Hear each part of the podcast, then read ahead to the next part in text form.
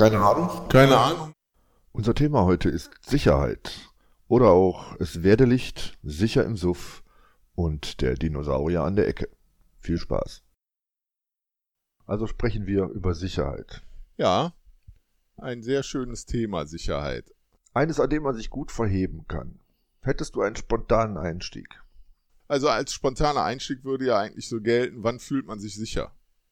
Ne? Ist, ist, das nicht so eine, ist das nicht so eine Kernfrage? Also zum Beispiel haben wir, äh, komm, fangen wir mal mit der Bibel an, ja, es werde Licht. Ne? So, schon kannst du sehen, was läuft halt. Hast du schon mal einen Sicherheitsaspekt halt dazu gewonnen halt. Ne? Du weißt, was passiert. Licht ins Dunkel bringen. Mhm. Ja, ist was Wissen Sicherheit? Ja. Ja, das, das ist interessant, weil äh, ich wäre auch so ähnlich eingestiegen, nämlich dass Sicherheit äh, in erster Linie in der Kommunikation jedenfalls ein Gefühl ist. In der Wissenschaft ist es ja quasi exakt das Gegenteil. Da ist, Wissenschaft, äh, da ist Sicherheit ja das Ende Gelände. Das heißt, wenn ich irgendetwas wirklich sicher weiß, wenn ich zu dem Quad Erat Demonstrandum oder was auch immer komme, dann ist das ja quasi das Gegenteil von Gefühl, das ist Gewissheit und Erkenntnis. Aber wenn gemeinhin über äh, Sicherheit gesprochen wird, ist das sehr relativ, sehr interpretierbar. Ja, und es hat in der Tat was mit Gefühlen zu tun. Ist dir das Gefühl, sicher zu sein, in irgendeiner Form wichtig? Ja, also sagen wir mal so, mir ist das Gefühl, unsicher zu sein, äh, sehr wichtig. Aber das hat was mit Gefahr zu tun, ja. Ist es, ist es eigentlich besser, zu, äh, Sicherheit mit Gefahr zu erklären? Also ich verstehe dich mit halt der Sicherheit, also Sicherheit in der Wissenschaft, Sicherheit als Gefühl. Ne? Gefahr ist ja äh, auch ein Gefühl, aber Gefahr ist ja auch, ähm, ähm, wie man Risiko abschätzt halt. Ne? Zum Beispiel bei Rot über der Ampel gehen. Ne?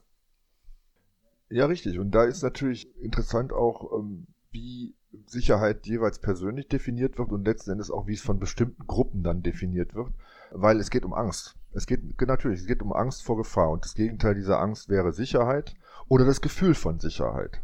Also das Gefühl von Sicherheit ist das Gefühl, wo, wo ich keine Angst habe und vielleicht kann man es auch an der Stelle mal einfacherweise umdrehen und sagen, äh, wenn ich Angst habe, hab ich, bin, bin ich unsicher und das will ich natürlich loswerden, das mhm. Gefühl.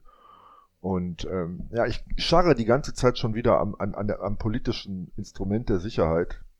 Und da sind wir ja natürlich mittendrin im, gerade in, in der konservativen Domäne Sicherheit. Ich weiß gar nicht, ob man das Sicherheitspolitik nennen darf oder Sicherheitsgefühlsvermittlung. Ich glaube, das wäre vielleicht, wäre vielleicht ein gutes Wort dafür. Ist auch ein, ein, schöne, ein schönes, ich, man sollte vielleicht mal so einen Laden aufmachen. Sicherheitsgefühlvermittlung. Aha.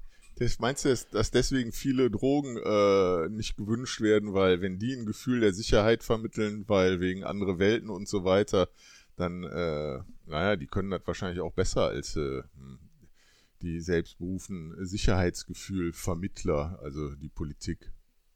Ja, ich könnte mir das vorstellen. Ich fürchte nur, dass gerade diejenigen, die Drogen gern verbieten und ähm, das dann übrigens natürlich wieder mit einem Gefühl der Unsicherheit verbinden, weil das wird ja alles von irgendwelchen Ausländern verkauft und die sind alle kriminell, dass die diese Drogen gar nicht kennen. Sonst wäre es für die vielleicht wirklich eine Alternative. Ja, gut. Aber das war jetzt halt nur eine äh, kleine Einlage. Ähm, ja, sicher, ich, ich glaube, dass das ganz wichtig ist. Ich glaube, dass halt wirklich äh, in der Politik äh, fast alles darauf aufgebaut ist. In der Werbung eigentlich auch alles darauf aufgebaut. Ein Gefühl der Sicherheit. Ja, wie war denn das mit dem Haarspray, das äh, alle möglichen Zeitzonen durchfliegen kann? Der spielt Sicherheit ja auch eine Rolle halt, ne? Ja, ich überlege gerade. In der Werbung. Ja, Werbung ist natürlich wieder eine ganz spezielle Piste, weil da muss man natürlich auch das Gefühl von Freiheit mit Sicherheit verbinden und herauskommt der SUV. Ich glaube, das kann durchaus auch so eine Melange sein, die, die deswegen dazu führt, dass viele Leute so eine fette Karre kaufen. Man kann sich gleichzeitig sicher und frei fühlen. Wie das mit der Freiheit funktioniert, habe ich nicht ganz verstanden, aber vielleicht kommt es tatsächlich daher, dass man die ja immer sieht, diese Autos, wie sie ganz alleine durch eine riesige Landschaft fahren, wo sonst kein Mensch ist. Dafür allerdings, obwohl da keiner wohnt, offenbar ist der Asphalt 1A super spitze. Vielleicht ist da keiner mehr übrig. Die Karre fährt zu die Karre fährt 300, ja vielleicht deswegen. Ne? Man müsste dann vielleicht aber doch das ein oder andere Gulasch am Straßenrand sehen. Ja, es ist äh, so wie äh, letztes Mal, ne? Freiheit, die ich mir leiste, Sicherheit, die ich mir leiste, ne? Meinst du Sicherheit, ach so, ist ein Gefühl, das wird natürlich schwi noch schwieriger, das, äh, das ein bisschen äh, zu fangen. Hm. Ähm, was glaubst du, fühlen sich die meisten Menschen sicher oder unsicher? das ist, also, wir bleiben jetzt mal in unserem mhm. Kosmos, ne? Ähm, weil ich denke mal, das ist natürlich ein Riesenunterschied, ob du jetzt in Syrien wohnst oder hier. Bleiben wir also mal vor der eigenen Haustür. Ich habe tatsächlich so eine grobe Vorstellung, dass das so ein bisschen 50-50 geht. Also eigentlich die meisten fühlen sich äh, im Großen und Ganzen sicher, aber äh, es ist halt irgendwo auch ja so eine so eine äh, so ein Tummelplatz für, für viele ähm, ideologische Bereiche, für viele psychische Aspekte, dass man sich zwischendurch mal ein bisschen unsicher fühlt und was dagegen tut. Und dass man halt auch weiß, da ist jemand, der tut was dagegen. Und äh, man projiziert halt Ängste in irgendeinen Bereich rein, damit jemand kommt und sagt, ich kümmere mich drum, alles wird gut. Und ist halt schwierig. Man kann nicht in die Köpfe reingucken und ich fürchte, die meisten reden auch gar nicht darüber, dass sie sich unsicher fühlen, sondern die lassen sich von vornherein damit bedienen, dass jemand kommt und denen was verspricht. Um den dann zum Beispiel zu wählen, dann brauchen sie sich äh, zumindest nicht mehr unsicher fühlen. Man geht ja sowieso nicht nachts in den Park. Ja, jetzt wird kalt. Also ich denke, viele ähm, reflektieren gar nicht so sehr über, äh, über ihr, also was ihr, äh, sagen wir mal, das Wort Sicherheitsbedürfnisse sind, ne? Und ob sie die überhaupt wirklich haben. Ne?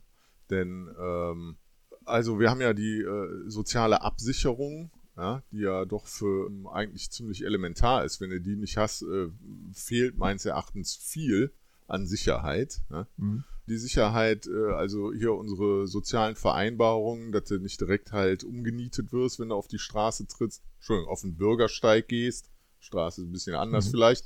Aber äh, halt sol solche Vereinbarungen halt, ne, dass du in der, in der Regel halt davon ausgehen kannst, dass du weder zu äh, ja, Schaden kommst an Leib oder an Besitz, wenn du halt über die Straße gehst oder dich irgendwo öffentlich äh, aufführst und dass du dich zum Beispiel auch nicht äh, bewaffnen musst bei uns, ja, um äh, sicher zu sein. Ne?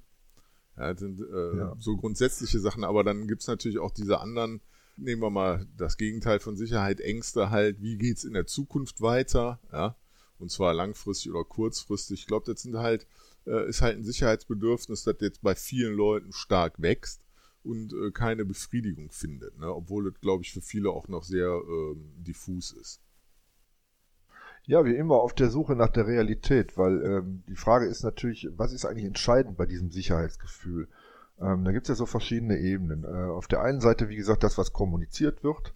Da kommt jemand an und sagt mir, weiß ich nicht, da hinten äh, an der Ecke, da steht neuerdings immer so ein Typ rum, ne? und schon kann ich mich unsicher ja. fühlen. Äh, die andere Ebene ist halt, sind die konkreten persönlichen Erfahrungen.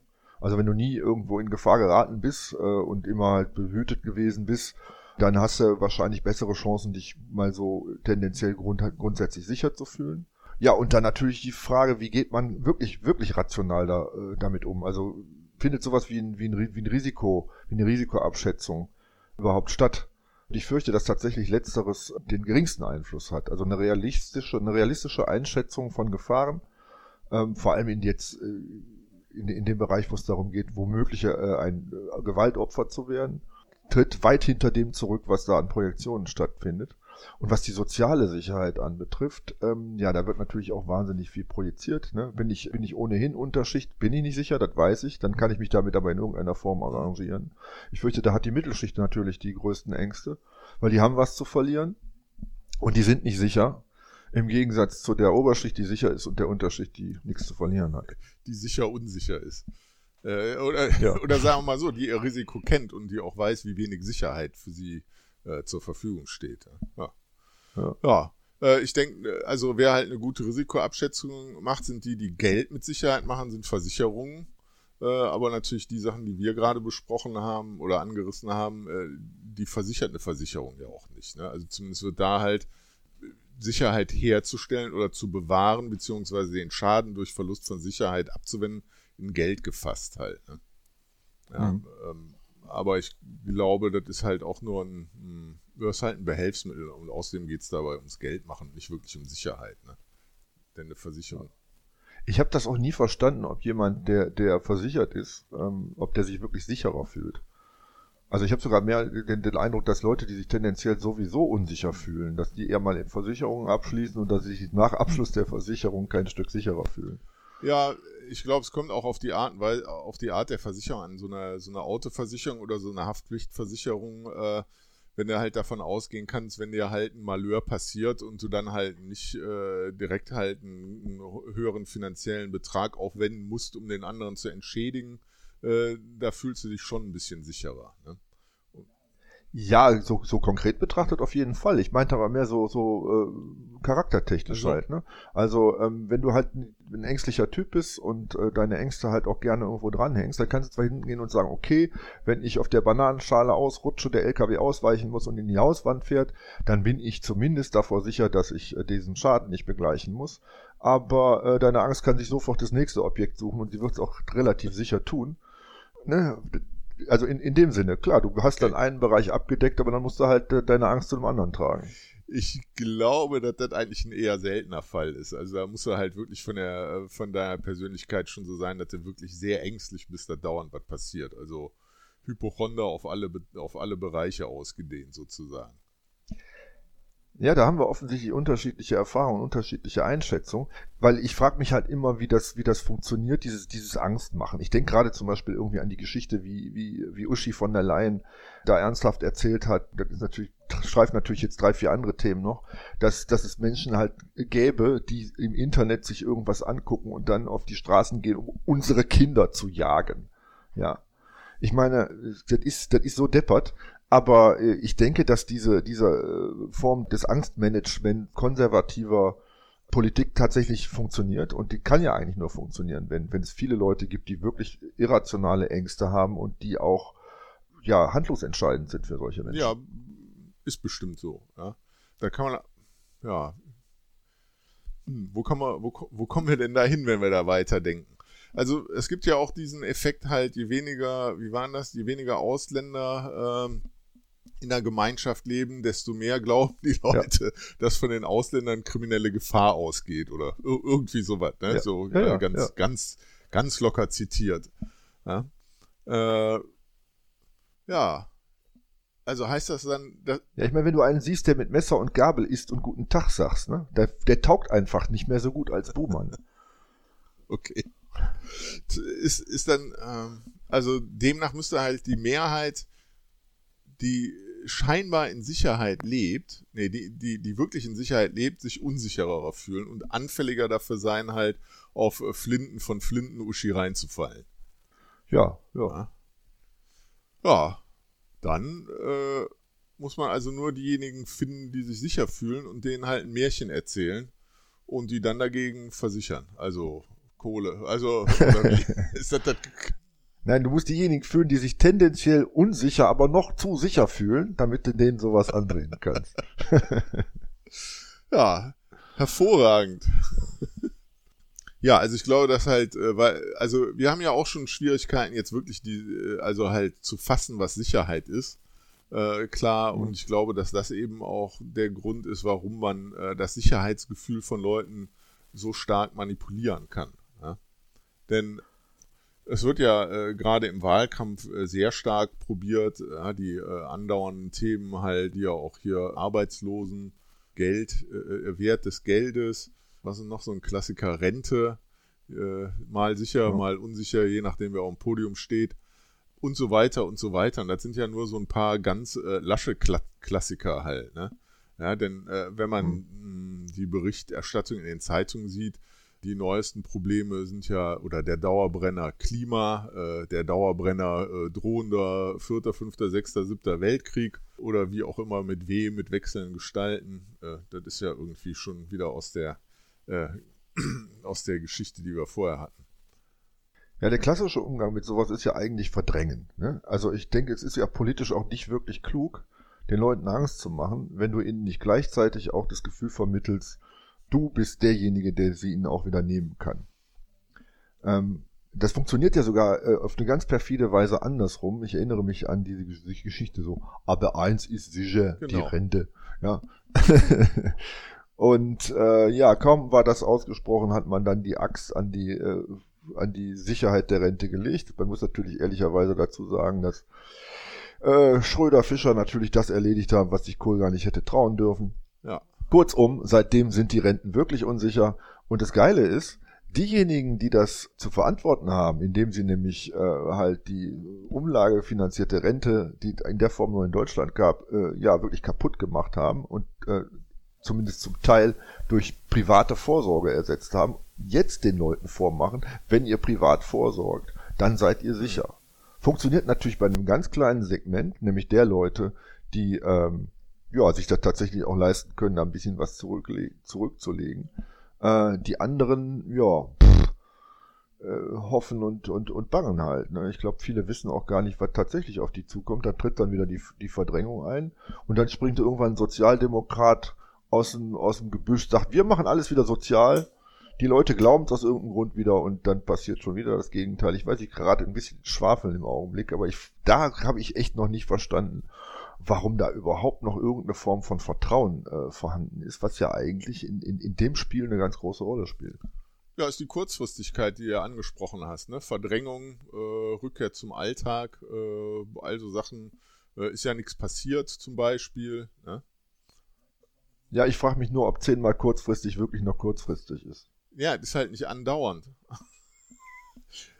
also es ist halt, und es ist ja auch immer eine neue Sau, die durchs Dorf gejagt wird. Ich habe ja schon ein paar von den äh, dickeren Klopsen gerade eben vorgestellt. Und dann gibt's ja auch noch die kleineren Geschichten halt. Ne? Der eine wohnt an der Kneipe, bei dem anderen fahren die Nachbarn alle morgens um sechs zur Arbeit und kommen aber erst um elf wieder und knallen die Autotüren und solche Geschichten halt. Also die kleinen Probleme und Bedürfnisse nach Sicherheit oder Komfort oder wie auch immer, äh, die haben ja auch noch dann alle obendrein. Ne? Und dann kann man sich halt mal um so Sachen wie, äh, mein Gott, da werden ein paar Dörfer platt gemacht und ein paar Wälder abgeholzt, das wächst alles wieder nach. Ne? Kümmern. Ah, sehr schön. Ja, ich, äh, ich frage mich da halt, ich frage mich da halt tatsächlich auch, ob es eigentlich überhaupt irgend, irgend, irgendwelche Langfristkonzepte äh, auf, auf einer rationalen Basis gibt in den Köpfen der Menschen. Ne? Weil das ist natürlich auch wieder das Ding so, wie gesagt, soziale Sicherheit, da straft man dann die SPD mit der CDU, um beim nächsten Mal die CDU mit der SPD zu strafen. Und ähm, ja, ey, auf der anderen Seite hier dieser Dauerbrenner, wenn es um Kriminalität geht, härtere Strafen. Weißt du, wo ich dann immer denke, wie hart hättet ihr denn die Strafen gern? Ja, gucken wir doch mal da hin, wo die äh, Strafen am härtesten sind, ja, äh, in den USA. Wie sieht's denn da so aus mit der Kriminalitätsrate? Das scheint ja hervorragend zu funktionieren. Ja, ja. Abgesehen davon, dass wenn ich den zehnten Wahlkampf mit härteren Strafen mache, dann sind wir ja schon beim Häuten, Teeren, Federn und nachher aufhängen. Oder? Ja. Ich verstehe es nicht. Aber es funktioniert. Es ist faszinierend. Ja, ich habe keine Ahnung, äh, warum äh, das funktioniert. Ja, ich glaube, ähm, es fehlt halt an äh, so einer Langfristigkeit. Ne? Also äh, was du ja gerade angesprochen hast, äh, zum Beispiel halt, äh, du hast ja Rente nochmal angebracht, ne, oder Sozial, Sozialver ja. Sozialvertrag oder Sozialversicherung, das ist halt eine. Das andere ist natürlich halt, ähm, wir könnten uns ja angucken, wie lange wird schon an der Klimakrise rumgedoktert, ohne was zu tun. Ja, äh, das ist mhm. halt so ein Ding, da hätte man schon dauernd für Sicherheit sorgen können, wahrscheinlich auch äh, mit echten blühenden Landschaften und zwar einmal wirklich zum Angucken und zum anderen auch wirtschaftlich ist aber alles nicht gelaufen halt, ne? Und die Fragen sind, warum? Weil mit so einem Scheiß lässt ja überhaupt kein Wahlkampf gewinnen, halt da einmal was sagen, das stimmt, da ziehen wir dann alle durch. Denn es geht ja, glaube ich, wahrscheinlich gar nicht darum, halt diese Sicherheit herzustellen, sondern nur die zu versprechen. Ne? Ja, ja. Also Bitte Sicherheit aus der Sicht eines Politikers etwas, was überhaupt nicht erzeugt werden soll. Nur versprochen. Ja, beziehungsweise man kann auch das wieder sehr schön äh, rumdrehen, das Ding. Vielleicht geht es überhaupt nicht darum, Sicherheit zu versprechen, sondern Unsicherheit anzuregen. Äh, weil äh, ja. versprechen kann ja jeder, das funktioniert auch, aber äh, ich glaube, das Agenda-Setting ist da wichtiger. Mhm. Das heißt, äh, den Leuten gezielt Angst machen, wenn man halt bestimmte Projekte durchsetzen will. Ne? Also gehen wir mal zurück hier zu Uschi und den, den Millionen von, von äh, Kinderschändern, die durch die Straßen ziehen, frisch im Internet, turbo radikalisiert, um, ne, ich, ich will das gar nicht, egal. Ähm, da ging es natürlich um, um Einschränkungen im, im Datenschutz, beziehungsweise in, ja. in, in, in den Persönlichkeitsrechten. Ne? Da ist so. Und wenn, da brauche ich halt irgendwie eine kritische Masse von ja, erregbaren Wählern oder erregbaren äh, Zustimmern, um solche, um solche Dinge durchzusetzen. Und genauso ist es natürlich halt auch, wenn ich erstmal die Rente kaputt mache, um dann zu sagen, hey Leute, ihr habt alle nicht genug Rente, ihr müsst jetzt ganz schnell Aktien kaufen, dann hat es natürlich auch, das war der Grund am Anfang halt auch nicht den Leuten Sicherheit zu versprechen, sondern den, die Leute dazu äh, zu bringen, äh, an den Finanzmärkten äh, zu investieren, beziehungsweise ihr Geld hinzutragen, weil da noch zu wenig rumschippert. Ja, ja genau. Sehe ich, sehe ich auch so, dass die, äh, normalerweise man äh, nach der Agenda gucken muss, wenn irgendeiner äh, mit, mit Sicherheit und mit Ängsten arbeitet. Ne? Mhm. das zeigt uns doch die Erfahrung irgendwie.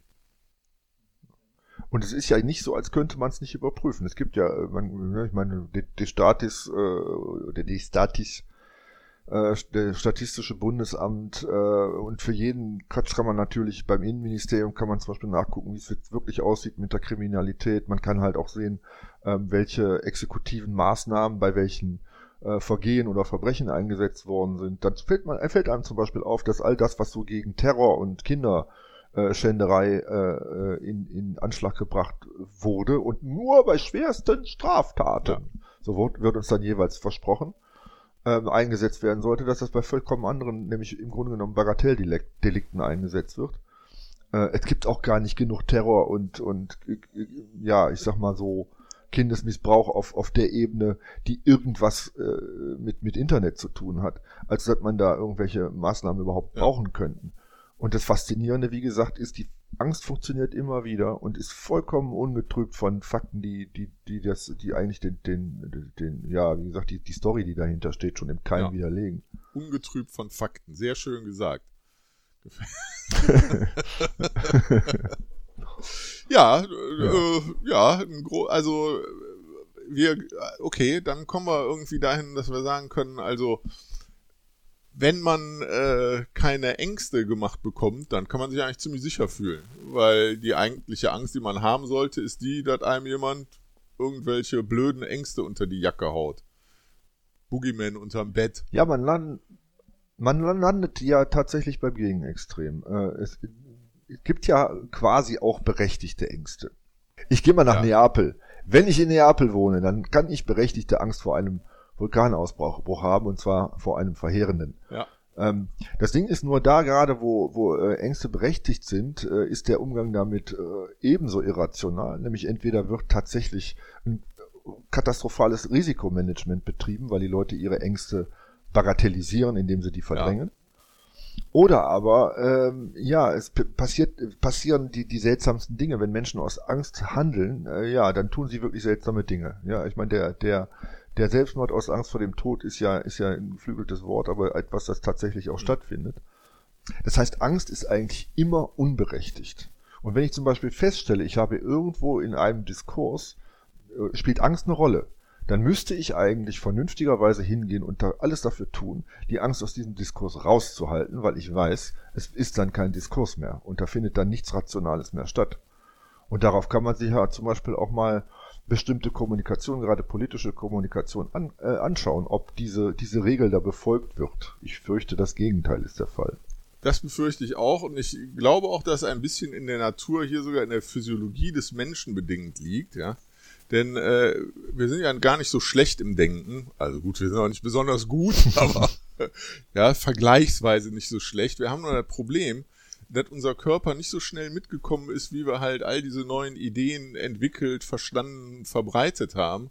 Und halt bei vielen Sachen zum Beispiel, du kriegst aus dem Augenwinkel mit, dass du gleich überfahren wirst und hast halt diesen unglaublichen Schock physiologisch bei dir, so das Äquivalent halt vom Starten einer Saturn-Mondrakete halt äh, abgeht, du aber einfach nur stehen bleibst, weil deiner Erfahrung nach, du weißt, nichts passiert halt, ne? Oder beim ja. Ich glaube, sicherer da zu sagen, ist so ein Ultraschallknall oder so halt. Ne? Du erschrickst dich unheimlich, ja. Physiologisch geht eine Menge ab, Adrenalin wird hochgefahren, Gott weiß was alles für nix, ne? weil du ja weißt, passiert nichts ja. halt. Ne? Und das, und das ist natürlich Angst, ne? also eine starke Emotion. Und so ist er dann auch oft ähm, in den äh, Diskussionen oder wie auch immer, in dem, was man halt von seiner Umwelt so wahrnimmt, sinnlose Angst. Ja. Ich, äh, ich muss zumindest äh, für, für den Moment mal den, die, die eine Erkenntnis festhalten, wie wir das jetzt. Eigentlich können wir gut denken, wir kommen nur nicht dazu. Das finde ich schon eine, eine, eine große Weisheit. Ja, und du hast ja völlig recht. Ist, ist Risikomanagement, ist, ist das eine Alternative dazu? Es wäre zumindest eine rationale Betrachtung dessen, wovor man Angst hat. Risikomanagement? Ja. Ähm, ja, ja, ja, damit kriegst du raus, bevor du Angst hast. Aber äh, eigentlich sagt das ja nur, wie du halt diese, äh, wie du das Risiko, hm, äh, wie du damit umgehst, ne? Oder? Ja, der erste Schritt wäre ja tatsächlich, dass du damit umgehst. Weil dieses Angstmachen funktioniert ja, wie gesagt, das ist ja auch so ein, so ein, so ein, so ein bisschen so ein Massenphänomen, ne? Also hier so äh, Herdentrieb, ja. ne? Da kommt einer und schreit, äh, da kommt ein Dinosaurier. Und äh, ja, normalerweise sagst du, du hast ja, du hast ja, du hast ja eine Waffe. Wenn aber schon zehn Leute rennen, rennst du garantiert Erst mit. Erstmal mit, ja. Die ersten ja. zehn Meter bestimmt. Ja. ja, ja. Ja, ja, interessant, ne? Ja, da, äh, so, und wenn man dann halt mal das Risiko kalkuliert, wie wahrscheinlich das ist, von einem Dinosaurier angegriffen zu werden, dann ist man, kann man sich sofort entspannen. Ja. Wenn die Physiologie dazulässt, ne? Wenn da nicht schon so mit allem Möglichen, ja, ja. mit Adrenalin und Endorphin halt so high gemacht worden bis in Millisekunden und dann noch hinkriegst, äh, ja. ja. Könnte klappen, dass du nicht mit rennst. Stimmt. Werden wir beim zweiten möglichen Tipp erstmal durchatmen. Ja. Gut, dann kannst du schon tot sein, aber zumindest lässt du dich nicht verrückt machen. Immerhin. ja, ist also schwierig, ja. Wir, Nachdenken ist also auch schwierig. Ja? Also hat schon so Anfangsprobleme halt. Ne? Muss überhaupt mal anfangen.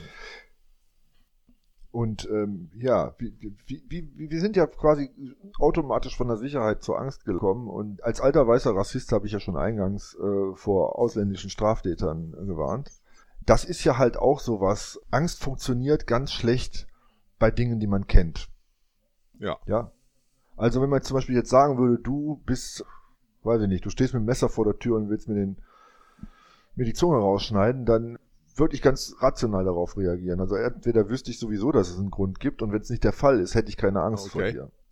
Wenn mir aber erzählt, da steht irgendwer, womöglich jemand, der ganz komisch aussieht vor der Tür mit dem Messer, würde ich natürlich schon mal eher drüber nachdenken. Und wenn ich dann noch jemand bin, äh, ich sag's mal sehr salopp, der gerne Angst hat, dann lasse ich mir natürlich umso schneller welche einjagen, je fremder die ja. Gefahr ist.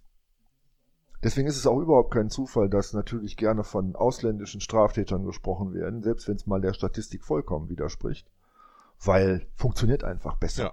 Klar, wir wir kennen uns, wir tun uns nix. Aber die, ne? Das sind alles Verbrecher. Ja. Immer die anderen. Ja.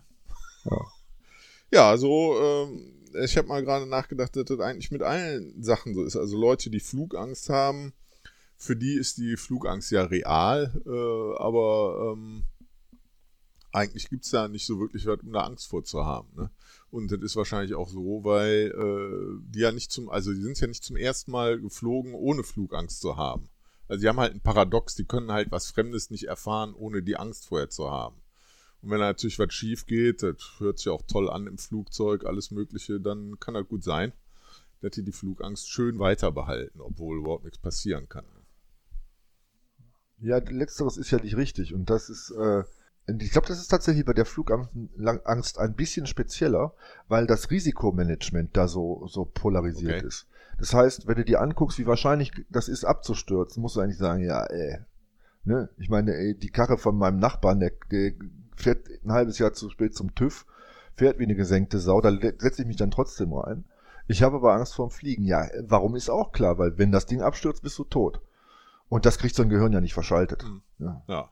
Weil du, du gehst natürlich eine reelle Lebensgefahr ein. Die ist zwar sehr gering, aber das ist quasi, ja, landen oder tot. das ist wie im Krieg, ne? ja, hört sich ja fast an wie 50-50, aber lassen wir die Statistik mal außen vor. Ja, ja, ja, ja. Ich glaube ich glaub tatsächlich, das geht auch in, in einigen Gehirnen so. Lacht. Ja, ja, da lache ich. ja, äh, was ich aber damit sagen wollte, ist eigentlich, dass halt ähm, viele Ängste eben genau aus, also es war ein Beispiel dafür, dass ähm, Ängste aus dem äh, Nicht-Bekannten halt kommen. Ich kenne die Sache mhm. nicht. Und dein Beispiel war, ich verdränge die Sache einfach. Du weißt, der Nachbar fährt wie Sau, du weißt, wie die Karre aussieht, du weißt, der war noch nie beim TÜV, der, ja, ja. Äh, äh und du sagst dir, naja, wird schon gut gehen halt. Ne? Ja. ja Der Fahrer müsste auch längst mal wieder zum TÜV. Ja. ja. Ja, gibt's denn überhaupt Sicherheit? Reden wir nicht sowieso von einem Phantom? Naja, die eine hast du ja schon beschrieben, die in der Wissenschaft. Ja? Wenn ich mein Quadera Demonstrandum da oder wie auch immer drunter hauen kann und dann alles ordentlich gemacht habe, dann kann ich mir eigentlich sicher sein, dass ich da halt ganz sicher was weiß. Müsste jemand widerlegt, mhm. natürlich nur. Ne? Aber das ist ja schon mal äh, viel weiter als äh, bei anderen. Ja? Und wir sehen ja auch äh, gerade in unserer Gesellschaft halt, dass das so ein bisschen auseinandergeht. Die einen denken, dass das mit der, mit der Wissenschaft eine gute Idee ist und auch viel Sicherheit bietet. Und die anderen äh, glauben nicht an Wissenschaft, weil sie irgendwie schon gar nicht verstanden haben, dass Wissenschaft auch nichts zum Glauben ist halt. Ne?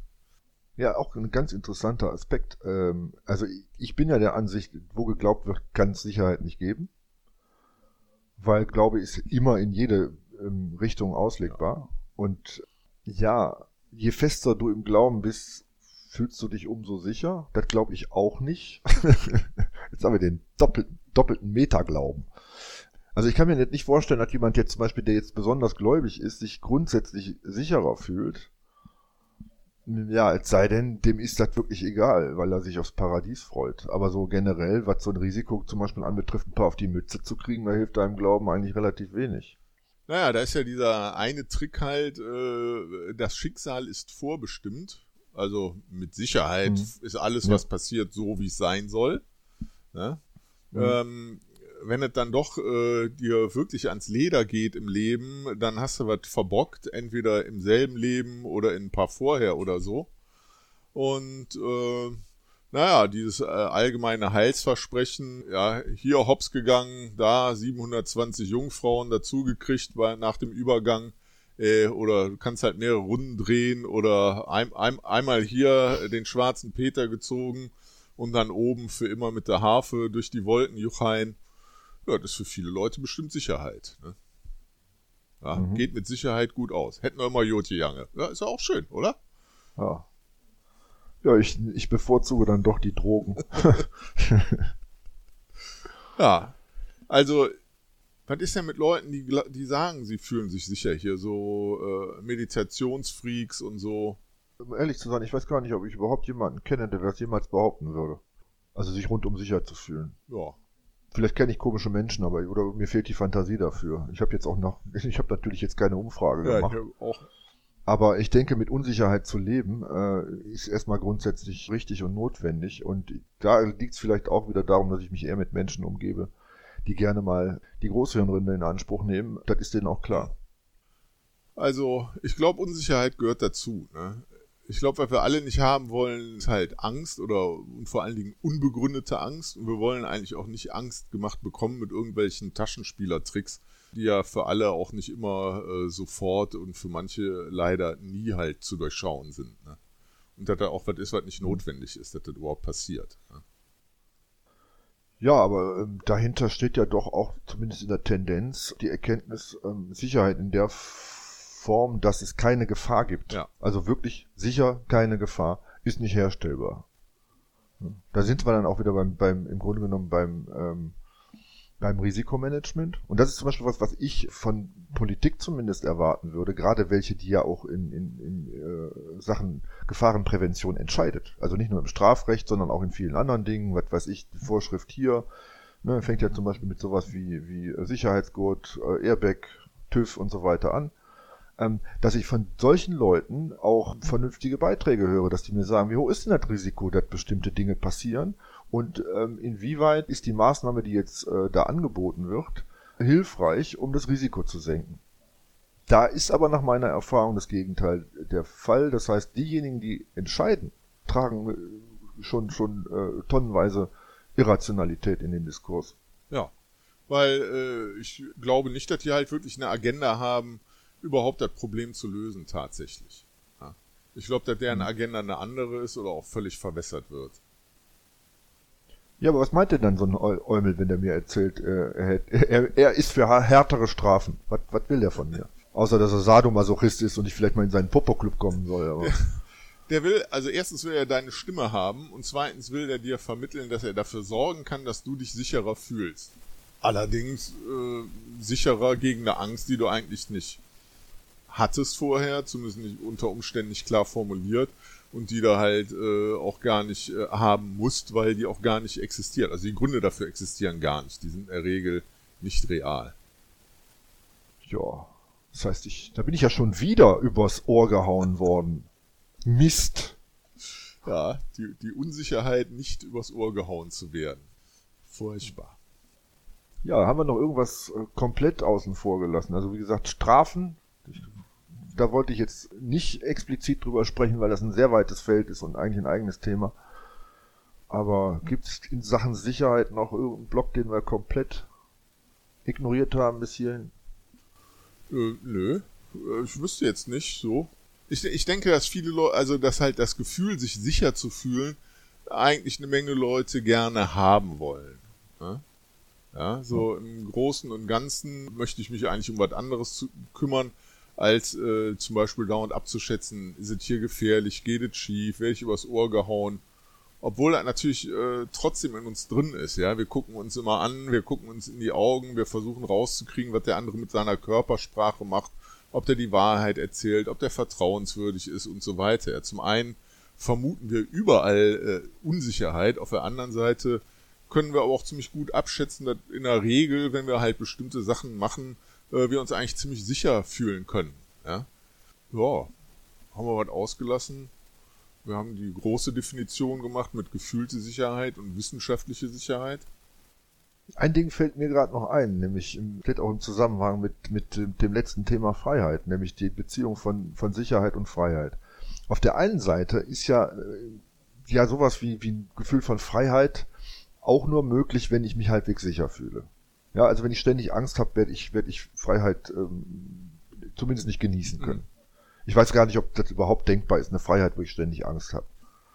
Das andere Ding ist, dass der äh, klassische Weg, Sicherheit herzustellen oder zu suggerieren, ich lasse das jetzt bewusst offen, ob das jetzt nur eine Suggestion ist oder ob da wirklich mehr Sicherheit hergestellt wird, dass also dieser klassische Weg über Vorschriften, Regelungen, Gesetze und so weiter, dass der ja ähm, Freiheit faktisch auch einschränkt. Das heißt, es gibt viele Dinge, die muss ich dann tun, es gibt viele Dinge, die darf ich nicht mehr tun. Ja, ja was denn jetzt? Macht mich jetzt, macht mich jetzt Sicherheit frei oder macht sie mich unfrei?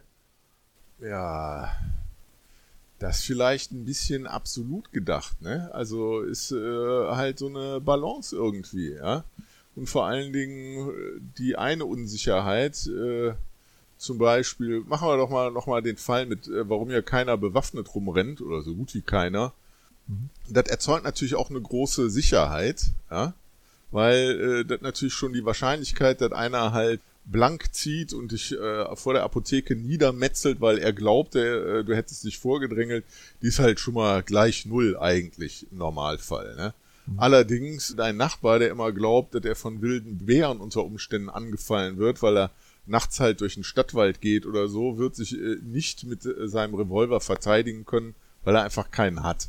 Ja, also dessen Freiheit, äh, sein Sicherheitsgefühl da zu befriedigen, existiert da nicht mehr oder wird da stark eingeschränkt für die Freiheit aller anderen halt, nicht dauernd halt in irgendeinem komischen Kugelhagel, der ohne Gründe für sie halt stattfindet, halt hingerichtet zu werden, ja, oder zu vergehen. Ja. Ja, du hast den Bogen schon selber geschlagen. Ich musste natürlich gerade denken, klar, natürlich ist die Wahrscheinlichkeit hier erschossen zu werden erfreulich ja. gering. Ähm, nur wenn du das einem Amerikaner erzählst, vor allen Dingen äh, einem konservativen Amerikaner, der wird natürlich sagen, ja wie, bist du verrückt? Wenn ich keine Waffe hätte, da könnte mich ja jeder erschießen. Wobei ich dazu neige, dass, dass da irgendwas nicht stimmt mit dieser Argumentation. Ja. Aber die ist ja sehr weit ja. verbreitet, das, das Gefühl, dass äh, ich habe eine Waffe dabei, ich bin sicher. Aber wir sehen ja, ja, diese, oder wir empfinden ja äh, andere Sachen als Einschränkungen halt, ja, also dieser immense Datenhunger, den wir halt mittlerweile überall erleben, seit in der Wirtschaft, seit in der äh, Verwaltung, wie auch immer.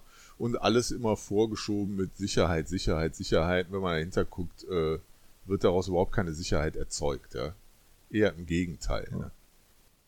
Mehr so Datenreichtum. Ja. Da kann ich sicher sein, dass meine Daten irgendwann wo landen, wo ich sie garantiert nicht haben Naja, möchte. man sieht halt daran, dass halt oft Datenreichtum passiert. Das ist ja eher so ein theologisches Ereignis der Digitalisierung. Dass man ja mit den Daten halt nicht einfach so völlig äh, unsicher umgehen soll, ja, da also alles äh, mit dem Kram halt zukleben soll, weil Leute gibt, die halt ein ganz anderes Interesse an diesen Daten haben können, Ne? Als der Staat, der sagt, ja, wir müssen hier ein bisschen verwalten und was für Sicherheit sorgen halt. Ne? Deswegen ist das ganz wichtig rauszukriegen, wo du halt äh, warst, äh, jede Minute für uns zu wissen in den letzten zehn Jahren und so. Ne? Ja. Mhm.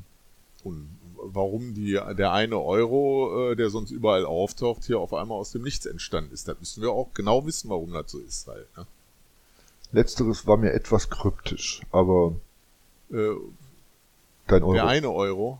Äh, ja, warum ja. halt mittlerweile alles genau verbucht werden muss. Äh, du weißt hier, da, der Bäcker sagt halt, hier, das Brötchen kostet 25 Cent, du musst aber jetzt die Quittung mitnehmen zum Beispiel halt. Ne? Ja, ich glaube, das sind so Kollateralschäden, äh, die ähm, mit, wie sagt man, optimierbarer Kompetenz zu tun haben. Ein Thema, was man eigentlich immer am Rande erwähnen könnte. ähm, Wild? Ja.